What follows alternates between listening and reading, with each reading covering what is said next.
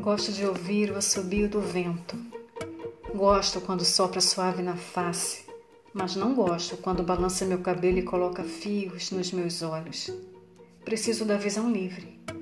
Uma das vantagens de caminhar contra o vento é o cabelo esvoaçando para trás.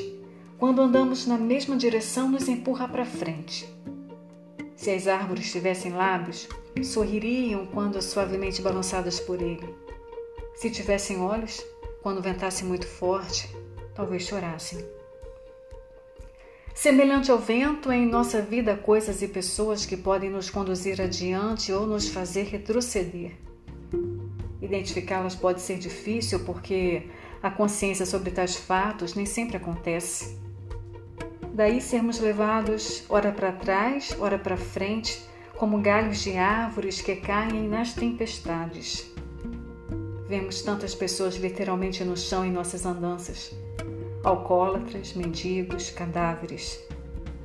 Cenas de uma ventania particular e coletiva ao mesmo tempo. Não dá para ser indiferente. O vento é o ar em movimento. Nosso corpo e nossa mente também se movimentam. O percurso varia tanto que às vezes nos surpreendemos com onde chegamos. Quando a surpresa é boa, damos graças a Deus. Ah, mas quando é ruim, lamentamos pelo caminho seguido. Em geral, atribuímos aos outros o nosso fracasso. Não notamos que em certas ocasiões era preciso lutar contra preconceitos, barreiras emocionais, brigar contra a vontade de seguir o caminho menos trabalhoso, andar contra o vento, nadar contra a correnteza. As folhas caem na tempestade. As máscaras caem nos conflitos intensos. Muitos roubam. Muitos não se importam com os sentimentos alheios. Muitos matam pela ganância do poder e do ter.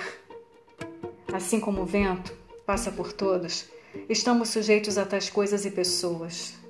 A estatura moral de um homem não é sua posição em momentos de conforto e conveniência, mas em momentos de desafio e controvérsia. Já dizia Martin Luther King Jr. Uma brisa suave entra pela minha janela. Chove lá fora. Pingos da chuva rolam nas árvores, cujas folhas dançam no ritmo do vento.